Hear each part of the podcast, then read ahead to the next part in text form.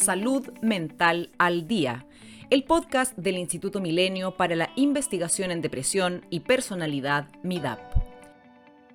Depresión, ansiedad, suicidio. ¿Cómo estábamos antes de la pandemia y qué ha pasado después de este año y medio en nuestro país? ¿Cuáles son las principales diferencias cuando hablamos de estos temas entre hombres y mujeres? ¿Cómo ha afectado la pandemia, el estallido social, a mujeres y hombres según su condición socioeconómica, según su edad, según su género? ¿Y cuáles han sido las principales determinantes sociales y económicas para estas diferencias? Junto al investigador joven de MIDAP Álvaro Jiménez, desmenuzaremos y revisaremos los principales hallazgos y resultados de las últimas encuestas longitudinales en las que ha participado. Álvaro es doctor en sociología, magíster en psicología clínica y psicólogo. Es profesor asistente de la Facultad de Psicología de la Universidad Diego Portales y también es investigador joven del Núcleo Milenio para mejorar la salud mental de adolescentes y jóvenes IMAI del Núcleo Milenio en Desarrollo Social de SOC y miembro fundador de Plasma, red de la que también conversaremos en esta entrevista. Álvaro, en algún momento conversamos sobre que existía algunos no sé si síntomas, pero había algunas cosas que ya sabíamos pre-pandemia y que se han ido profundizando durante este año y medio que ya llevamos viviendo este extraño paréntesis, ¿no? ¿Sobre qué estamos hablando? ¿Qué era lo que sabíamos que estaba pasando antes y que se ha ido agudizando, que ha ido emergiendo también durante este tiempo con respecto a la salud mental? Sabíamos algunas cosas respecto a ciertas tendencias de la salud mental de chilenos y chilenas, de la población general. En primer lugar, sabíamos que había una alta prevalencia de síntomas ansiosos y depresivos, prevalencias comparativamente altas, también sabíamos que el grupo de, mujeres eh, se ve particularmente afectado por estos síntomas y también por lo que se conoce como trastornos mentales comunes, trastornos ansiosos, trastornos depresivos. Y también sabíamos que hay algunas desigualdades eh, sociales eh, económicas y también culturales que inciden de algún modo en estas prevalencias. Por ejemplo, sabíamos que las mujeres son quienes presentan una mayor prevalencia de síntomas ansiosos y depresivos, sobre todo depresión. La encuesta nacional de salud, la última, que se publicó en 2018, si no me equivoco, mostraba que había una diferencia de cinco veces mayor eh, trastorno depresivo eh, en mujeres que en hombres, lo que es una particularidad chilena, porque en el mundo esa diferencia tiende a ser de 2 a 1 y no de 5 a 1. Eh, y también sabíamos, producto de estudios que habían comenzado en los años 90 y que se han ido desarrollando a lo largo del tiempo, entre ellos, por ejemplo, Graciela Roja, investigadora de mi también ha, sido una de las pioneras en esto, sabíamos que las mujeres son más sensibles a las desigualdades socioeconómicas eh, en términos de salud mental. Y eso, de hecho, eso es algo que nosotros confirmamos también hace poco a partir de, datos de la encuesta longitudinal social de Chile, el SOC, eh, en la que participa también MIDAP. Y, ahí encontramos que las diferencias mm, de ingreso y las diferencias en términos de nivel educacional, que son dos grandes indicadores, podemos decir, de nivel socioeconómico, estatus socioeconómico, tienen una, una asociación significativa con los síntomas depresivos de las mujeres, pero no de los hombres. Es decir, que eh, la salud mental de las mujeres, y en particular la sintomatología depresiva, depende más de sus condiciones materiales de vida, sus condiciones sociales de vida, en términos de educación, ingreso que en el caso de los hombres. No hay grandes diferencias, para decirlo de otro modo, grandes diferencias entre hombres ricos y pobres en términos de síntomas depresivos, eh, si, los comparamos por, em, por nivel de ingreso. Tampoco existen grandes diferencias por nivel educacional, pero en cambio en las mujeres esas brechas son enormes. Em, y esto permite explicar en parte el hecho de que cuando hablamos de que Chile tiene una alta prevalencia de sintomatología depresiva y de depresión, en términos comparativos, eso se explica fundamentalmente por el grupo de mujeres pobres, que son quienes tienen el promedio hacia arriba, por decirlo de algún modo. Y eh, se, debe no simplemente al hecho de que sean mujeres, sino que son mujeres y pobres, en donde género y condiciones socioeconómicas eh, interactúan, tienen una, una, relación sinérgica que multiplica las desventajas de estas mujeres, ¿sí? y que impacta eh, sobre su salud mental. Sabíamos esas cosas, también sabíamos, por ejemplo, que mm, no solo hay un problema en Chile en términos de alta prevalencia de, depresión o de síntomas depresivos, sino que también hay una alta persistencia de los síntomas a lo largo del tiempo. Y esto es algo nuevo que yo creo que, que, MIDAP allí está haciendo un aporte eh, significativo a la investigación chilena en estos temas, porque contamos con, los primeros estudios longitudinales con muestras poblacionales. Es decir, seguimos a un mismo grupo de, la población durante el tiempo, eso gracias, por ejemplo, al, estudio ELSOC. Y allí observábamos que entre, entre, el periodo 2016 a 2018, un 12% de la población presentaba persistencias de los síntomas depresivos, es decir, que no lograba salir de su estado depresivo. ¿sí? Porque, porque los síntomas depresivos son más bien oscilantes, agudizan, eh, se remiten, vuelven a aparecer, son recurrentes. ¿sí? Eh, pero hay, hay, un grupo no menor de personas, alrededor de un 12%, que persiste en este estado.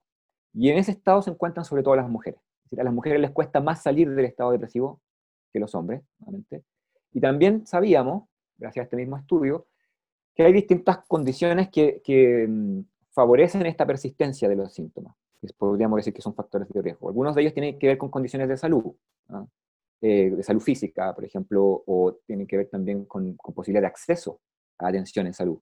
Pero también hay unas que son bien relevantes y que creo que son novedosas, al menos en el campo de la literatura internacional sobre estos temas, tienen que ver, eh, por ejemplo, con las condiciones de alta vulnerabilidad socioeconómica de un grupo de la población. Em, en particular, em, en términos de bajos ingresos, pero también en términos de endeudamiento o sobreendeudamiento. Y eso es algo que, creo que es un, resultado relevante sobre el cual hemos seguido explorando, que tiene que ver con el lugar de la deuda eh, en Chile y, y, en particular su impacto sobre la salud mental, porque cuando uno mira grandes tendencias en términos de qué ha ocurrido con la salud mental de la población, uno, uno, observa que los síntomas depresivos al menos han ido aumentando durante los últimos años, probablemente también durante las últimas décadas y uno tiene que preguntarse qué otras dimensiones se mueven en la misma dirección, y una de ellas tiene que ver con la deuda, al menos hasta antes de la pandemia, porque, porque lo que sabemos también es que, en el contexto de pandemia las deudas disminuyeron gracias al retiro del 10%, ¿no? pero, pero hasta el 2019 el, el sobreendeudamiento de los hogares eh, era, era altísimo y gracias a este estudio podíamos observar de que eso tenía un impacto sobre la prevalencia y la persistencia de los síntomas depresivos de la población. Y todas esas condiciones en particular las condiciones de vulnerabilidad y de incertidumbre económica, se agudizaron en pandemia. Eso es algo que, pudimos observar.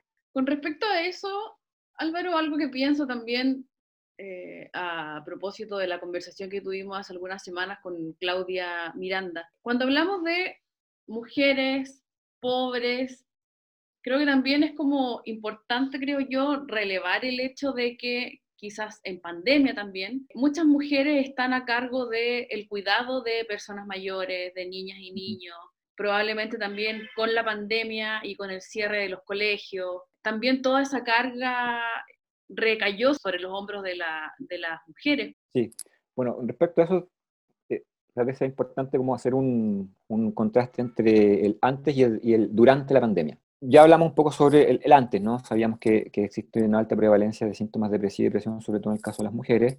En el caso de, de, durante la pandemia, nosotros hemos hecho un estudio que se llama termómetro social, que es también un estudio longitudinal de con una muestra representativa de la población nacional, eh, y que sigue hasta, siguió esta muestra entre eh, mayo del 2020 y octubre del 2020. Entonces nos permite comparar qué es lo que ha estado pasando con la salud mental de las personas en pandemia. Y ahí observamos que en mayo hubo em, una mayor prevalencia nuevamente de síntomas ansiosos y depresivos en el caso de las mujeres y que un factor muy relevante que que permitía explicar eh, que estaba asociado significativamente con esta prevalencia de síntomas era la incertidumbre económica, que en mayo era altísima. En términos, por incertidumbre económica me refiero a eh, expectativa de aumento de la deuda del hogar, expectativa de reducción de ingresos, pérdidas de empleo, todo eso que aumenta la vulnerabilidad familiar en términos socioeconómicos.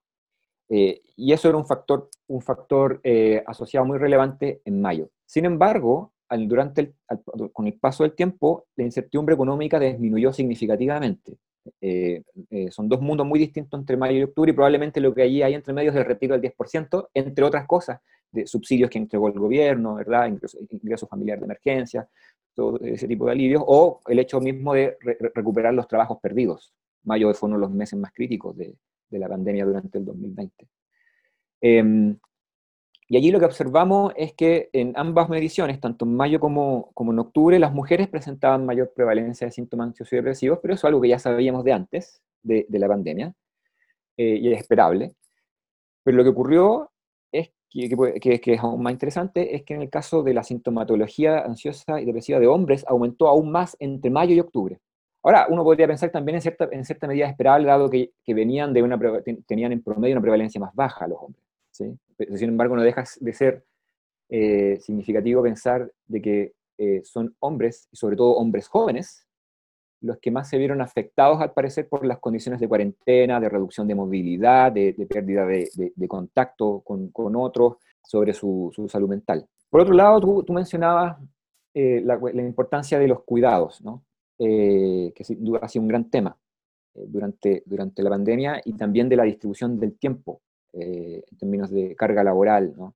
Ya, ya era un tema de discusión esta doble presencia de las mujeres eh, en términos de cumplir con sus labores de, de, trabajo, ¿verdad? Y, y, luego una mayor carga en el contexto doméstico antes de la pandemia y, y durante la pandemia probablemente esto se multiplicó para hacer una especie de triple presencia, sobre todo aquellas que tienen que teletrabajar y ayudar a sus hijos a, a, a, a estudiar, etc. Nosotros hicimos precisamente esa pregunta en la encuesta, si había presencia de, niños menores de 10 años en el hogar. Y luego, en función de eso, comparamos a hombres y mujeres en términos descriptivos, y lo que encontrábamos es que no había una diferencia significativa entre hombres con o sin hijos menores de 10 años en el hogar en términos de síntomas ansiosos y depresivos. O sea, la presencia de niños eh, en la casa, niños chicos, no hace la diferencia de la salud mental en el caso de los hombres. En el cambio, en el caso de las mujeres sí había una diferencia. Las mujeres que, donde habían niños menores de 10, de 10 años sí presentaban, en términos descriptivos, mayor presencia de síntomas ansiosos y depresivos. Sin embargo, cuando vemos esto a lo largo del tiempo eh, y controlamos por, por otros factores que pueden estar incidiendo sobre la salud mental de las personas en pandemia, lo que observamos es que la presencia de niños menores de 10 años en el hogar no es una variable significativa que aumente la prevalencia de síntomas ansiosos de, la, de, las personas. Tampoco en el caso particular de las mujeres, vimos si había una especie de interacción entre esas, entre esas dimensiones. No. Y no lo es porque hay otras variables que son aún más relevantes. Una de ellas tiene que ver con la sensación de soledad y de desconexión que se ha producido en contexto de, de pandemia.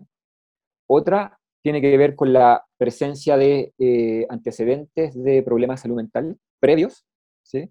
Es, es, una población que se vio particularmente afectada, sobre todo al inicio de la pandemia, porque, bueno, son más sensibles a distintos estresores, ¿no? La población que presenta antecedentes de, de, de, de, trastornos mentales propiamente tales o algún tipo de sintomatología. Y otra, otra, um, otra variable que es muy interesante para pensar en términos de política pública tiene que ver con los niveles de hacinamiento en los, en los hogares. Eh, y allí sí son las mujeres las más afectadas. Sea, en, en, términos generales, el hacinamiento afecta tanto a hombres y a mujeres. Vivir en una casa con, con mayor presencia de otras personas o menores metros cuadrados eh, aumenta la probabilidad de presentar síntomas ansiosos y depresivos y, y, también está asociado al aumento que hubo entre mayo y octubre de la sintomatología ansioso-depresiva, que pasó en torno a un 22% a un 27%. Y eso es, es un, un incremento significativo considerando que son pocos meses. ¿no? Y el hacinamiento afect, afectó sobre todo a las mujeres que se encuentran en el grupo entre 35 a 59 años. Es decir, que son mujeres que precisamente muchas de ellas se encuentran eh, al, al, al, cuidado de otras personas, ¿no? sobre todo el cuidado de, de, de, niños menores, uno podría pensar, pero el espacio, las condiciones del entorno construido tienen un impacto significativo sobre la salud mental, eso lo, lo, ha, lo ha, subrayado la, la, pandemia, y creo que es un, una cuestión interesante a rescatar, a subrayar, muy importante, sobre todo cuando estamos discutiendo eh, muchas cosas en el contexto de la Convención Constituyente, ¿verdad? Y una de ellas tiene que ver con el derecho a la vivienda, o algunos también lo llaman el derecho a la ciudad. ¿no? De qué tipo de, de espacios construimos para habitar. ¿no? la dimensión del bienestar y salud mental de las personas es eh, un factor más a considerar dentro de la ecuación de lo que significa esto de derecho a la vivienda, derecho a la, a la ciudad. Cuando ahora te escucho, hay ciertas cosas que van saltando, ¿no? Esto de que para los hombres no es significativo el que haya eh, niños menores en casa, me hace pensar de inmediato que eso probablemente tiene que ver con que no son los que se están haciendo cargo de los cuidados de esos niños y niñas, versus las mujeres sobre las que está eh, recayendo mucho trabajo y mucho peso. Recuerdo el año pasado, creo que fue Paula Dañino que lo comentó en alguna oportunidad, que comentó el resultado de un estudio que mostraba que en pandemia eh, el principal como sentimiento que tenían los hombres era de aburrimiento, mm. versus las mujeres que estaban mucho más agobiadas, estresadas, etc.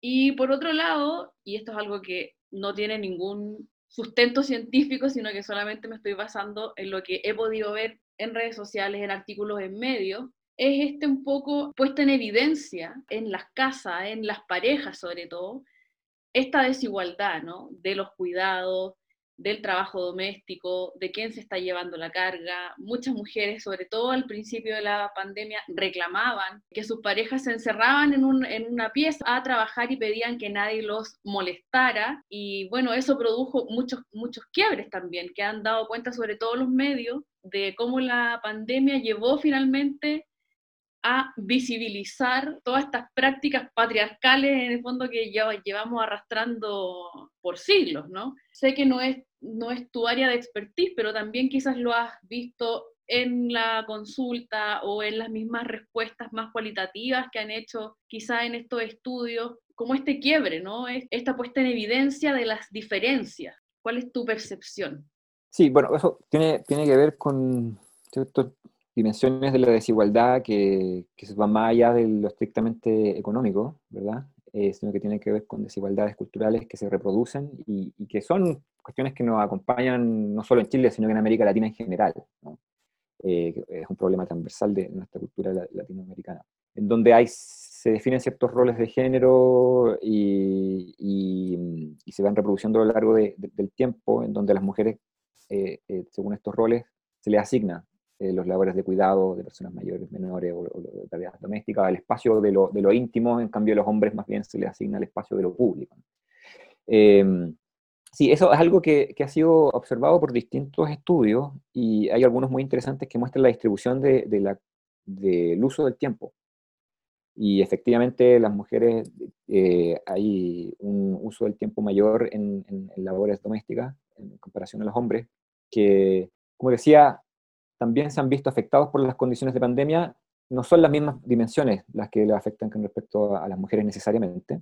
Eh, sí, sí, en términos de, las, condiciones del hogar, hay una cuestión que es transversal para hombres y mujeres y tiene que ver, por ejemplo, con, decía, el hacinamiento, pero también la percepción de falta de espacio, que es un poquito distinto, ¿no? Porque yo podría vivir en una casa grande, incluso con patio, pero aún así sentir que me falta el espacio, ¿sí? Eh, o que no, no puedo no puedo realizar mis tareas cotidianas como, como trabajar, por ejemplo, eh, o, estudiar vía online de, de, manera adecuada. Y eso eh, afecta tanto a, a, hombres y, mujeres. También hay otra dimensión de la desigualdad que es importante en Chile cuando hablamos de diferencias de género y tiene que ver con, también con dimensiones culturales y es algo que, que apareció mucho, sobre todo en el contexto de estallido social tiene que ver con el hecho de que en Chile, si bien la desigualdad de ingreso es un problema, hay otro tipo de desigualdades que son aún más sensibles, que son las desigualdades de trato, las desigualdades de la interacción, las desigualdades relacionales. Todo esto puede ser condensado en la palabra dignidad, como una de las grandes demandas que se instaló ¿no? en 2019.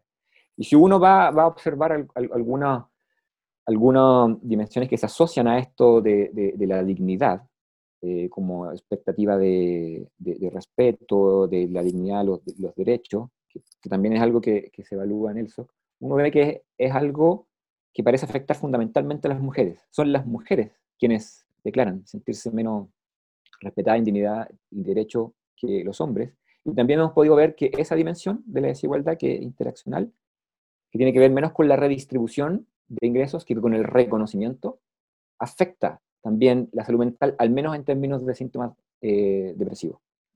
Entonces ahí también tenemos otra dimensión de la desigualdad que impacta sobre la salud mental de las mujeres, que es muy relevante en el caso chileno y, que nos saca la discusión habitual simplemente de, las cuestiones socioeconómicas, pero también de esto que es muy relevante, de, de la reproducción de ciertos roles de género al interior del espacio doméstico. Entonces, hay distintos niveles de desigualdades de género eh, que tienen que ver con cuestiones socioeconómicas y culturales que afectan, parecen afectar aún más a las mujeres que a los hombres. Pareciera que con la pandemia como que todo fue más claro y más obvio, ¿no?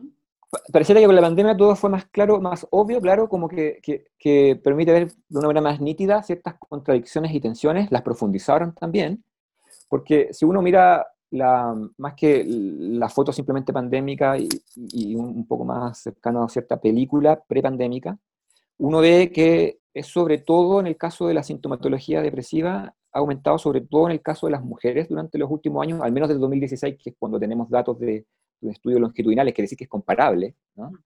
La sintomatología depresiva de las mujeres ha aumentado mucho más que la de los hombres, que si bien ha aumentado no lo ha hecho tanto y sobre todo aumentó, se disparó en el caso del, del, estallido social. Eso también es interesante porque uno podría pensar que también la alta prevalencia de síntomas depresivos de las mujeres en contexto de pandemia no se explican solo por la pandemia, sino que también ya, ya había un, un impacto significativo meses antes con el estallido social de octubre del 2019. Eh, de hecho, tengo, tengo algunas cifras sobre eso que, que, te podría comentar. Si uno observa qué ha pasado con los síntomas depresivos de hombres y mujeres antes y durante la pandemia, uno observa que en, promedio, entre el 2016 y 2018, es decir, antes del estallido social, casi un 15% de los hombres presentaba síntomas depresivos moderados severos. En cambio, en el caso de las mujeres era más de un 25%. ¿sí? 15 versus 25%.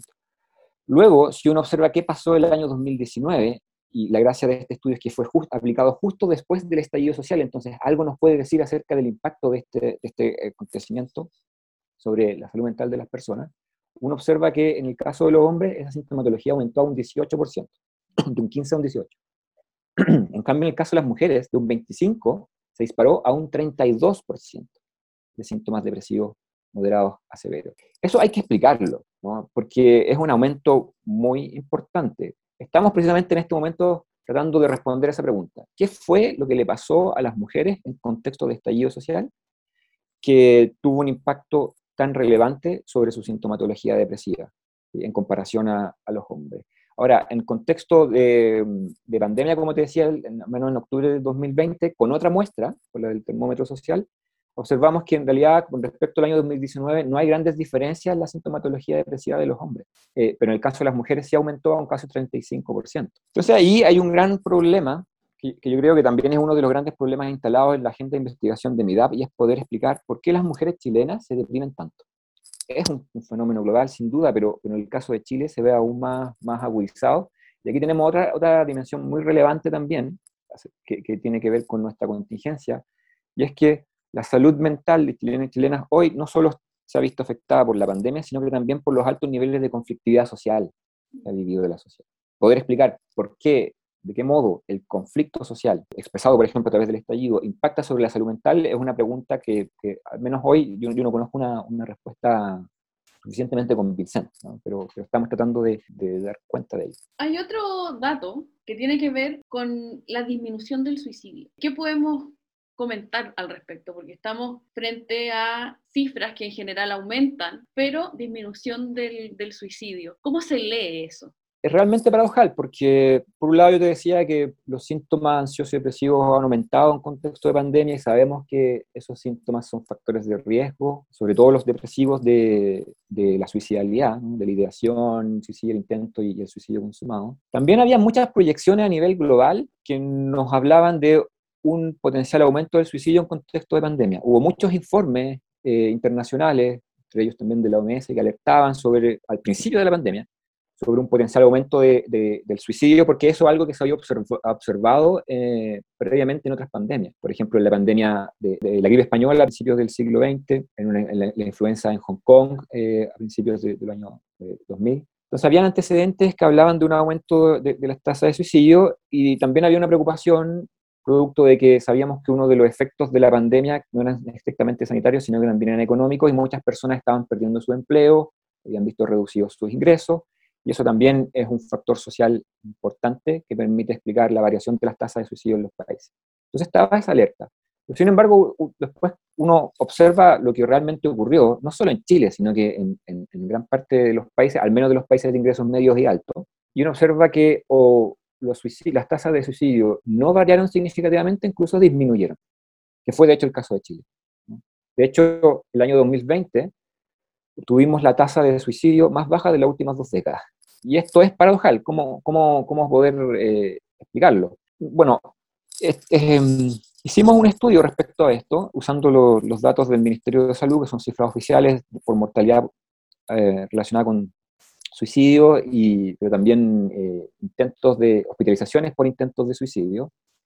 Lo que observamos es que el suicidio disminuyó en general en distintos eh, grupos de edad, pero sobre todo en el grupo de 30 a 64 años. Y también observamos que no solo el suicidio disminuyó, sino que también disminuyeron las altas hospitalarias por intentos de suicidio, es decir, las hospitalizaciones. Ahora, uno podría decir, bueno, pero eso es un dato un poco más interferido por la pandemia, producto de que muchas personas tal vez intentaron suicidarse, pero no llegaron a hospitalizarse por temor al contacto con los servicios de salud y al, contagio, ¿no?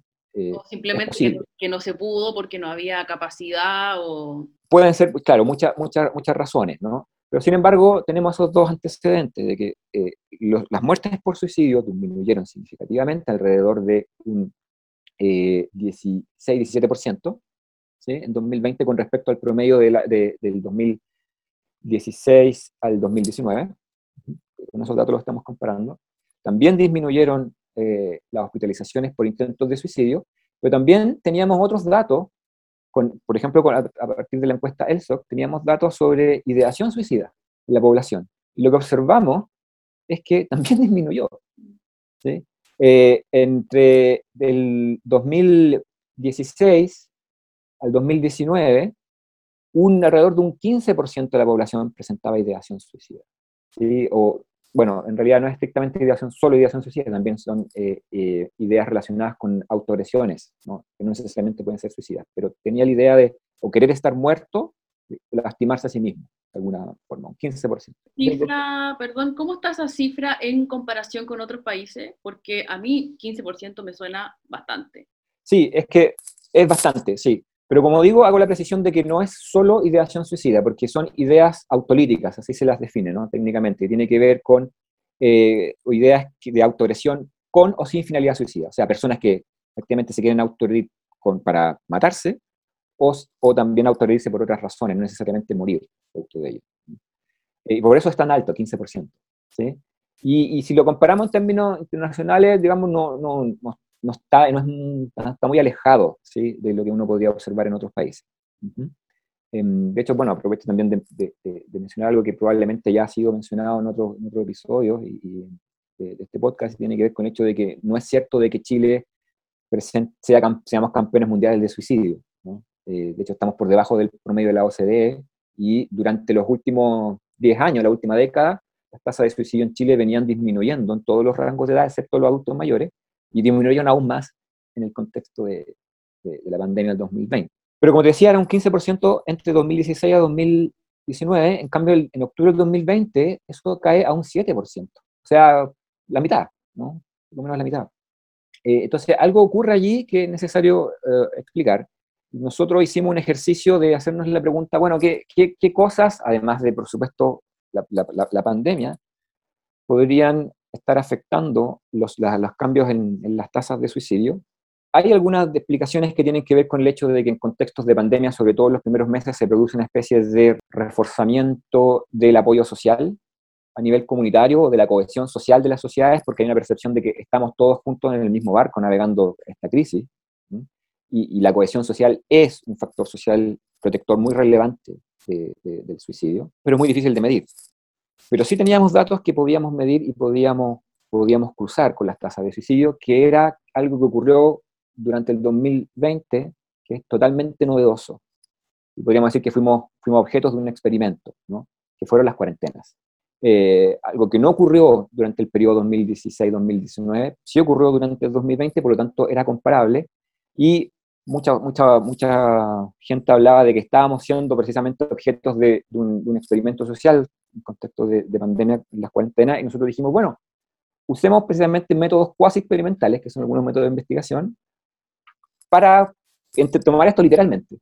Aquellos que están bajo, aquellas comunas que están bajo condiciones de cuarentena están siendo de algún modo intervenidos o tratados, en cambio aquellas comunas que no son comunas que vamos a llamar de condición control, grupo, nuestro grupo de control. Entonces tenemos nuestro grupo de intervención experimental, aquellos que están en cuarentena, versus aquellos que no están en cuarentena, que son nuestro grupo control. Que es un típico modelo, diseño de investigación que se usa en investigación clínica, nosotros lo ocupamos para un estudio experimental, o sea, perdón, poblacional.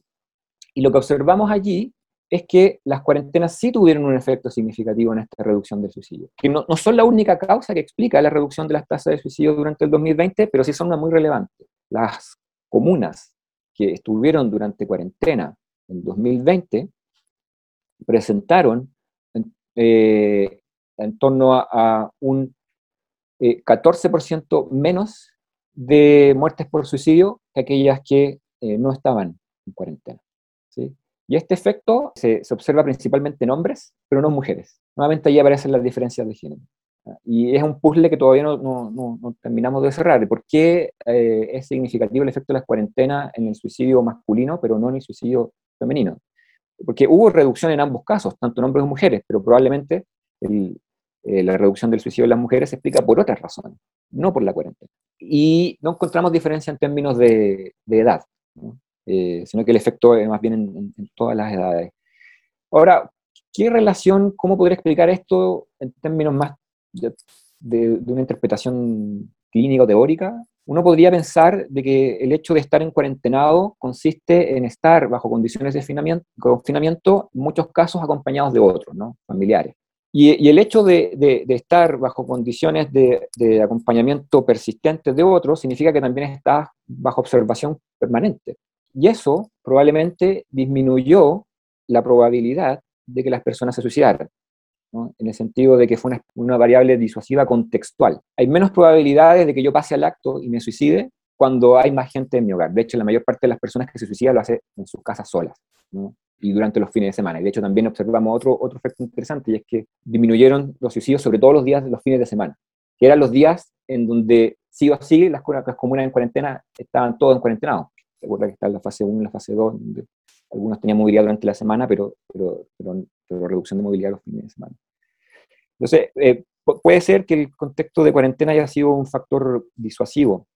Algunas personas que presentaban ideación suicida, ¿sí? pero no encontraban el, no encontraron el momento, el contexto para poder realizarlo.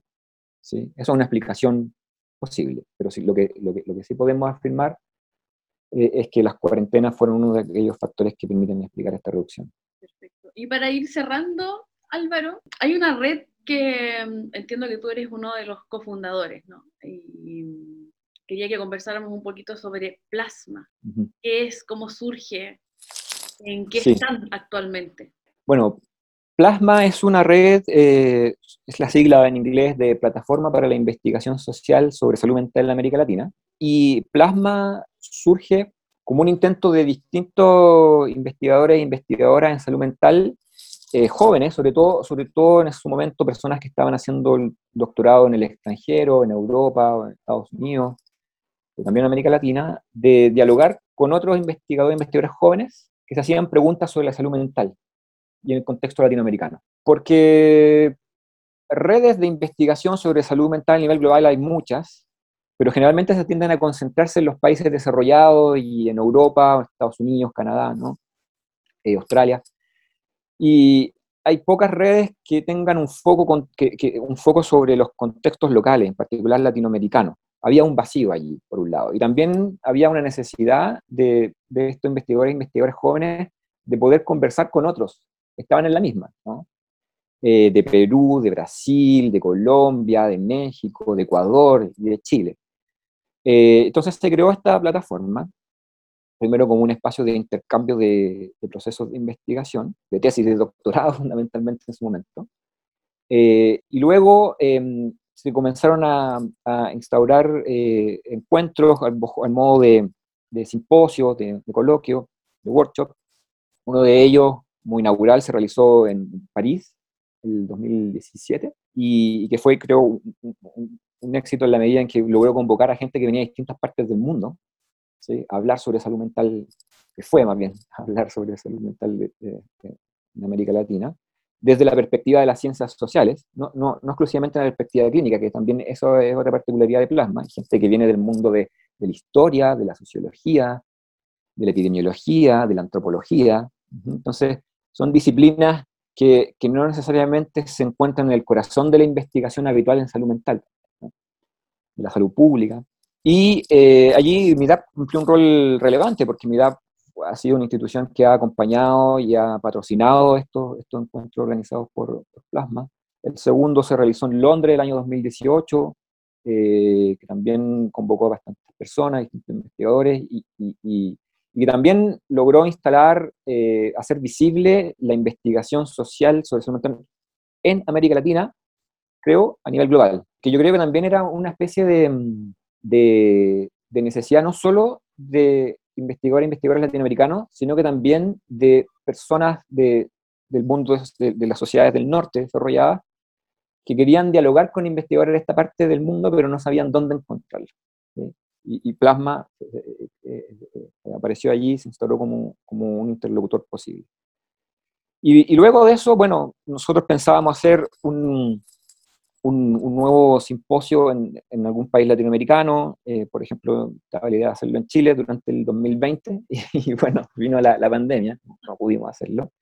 Pero sin embargo, hemos, claro, continuado con el contacto, haciendo alguna, algunas publicaciones en conjunto entre los miembros, eh, intercambiando eh, proyectos de investigación. Muchos de estos fundadores iniciales terminaron sus doctorados y ahora comenzaron a, ya están instalados en distintas partes del mundo, digamos, con universidades, con académicas.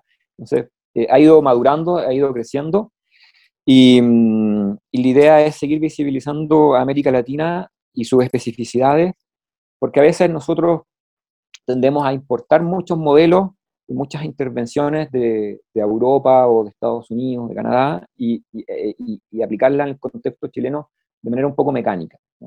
Y, la idea de Plasma es mostrar de que, en primer lugar, los factores sociales y culturales son relevantes cuando nos preguntamos por, por, la salud mental.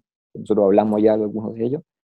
Y las singularidades locales tienen que ser consideradas al momento de interpretar los problemas, pero también al momento de intentar intervenirlos. Por ejemplo, en el desarrollo de, ciertas intervenciones a nivel de salud pública o incluso a nivel de intervenciones, intervenciones clínicas. Y ese énfasis creo que es uno de los sellos de plasma eh, y que va a continuar desarrollándose durante los próximos años y esperamos, esperamos hacer el próximo año algún tipo de simposio, ojalá presencial, y si ya no es posible, bueno, hacerlo, hacerlo virtual. Y algo que me gustaría agregar también es que actualmente como parte del trabajo de Plasma estoy editando un libro cuyo título provisorio es, en el modo de preguntas, ¿Somos sujetos cerebrales? Neurociencia, Salud Mental y Sociedad y este libro gira en torno a las dimensiones históricas, epistemológicas y socioculturales de las neurociencias. Y su objetivo es aportar a una discusión en torno a la visión neurocéntrica de la subjetividad y la vida social, que está cada vez más presente en nuestras sociedades. Y en este marco el libro va a abordar distintas preguntas como el hecho de cómo se hizo pensable la idea de que los seres humanos somos esencialmente nuestro cerebro, cómo explicar eh, el éxito científico y cultural del, discurso cerebrocéntrico, de qué modo las neurociencias transforman nuestras representaciones del ser humano, la forma en que los individuos nos percibimos, nos expresamos y orientamos nuestras conductas, y en particular cómo las neurociencias han cambiado la manera de pensar los trastornos mentales. Es decir, eh, este libro viene a mm, pensar y a reflexionar críticamente en torno a la concepción de que nosotros los seres humanos somos nuestro cerebro o lo que nuestro cerebro hace, la cual es una de las ideas más influyentes en los debates contemporáneos.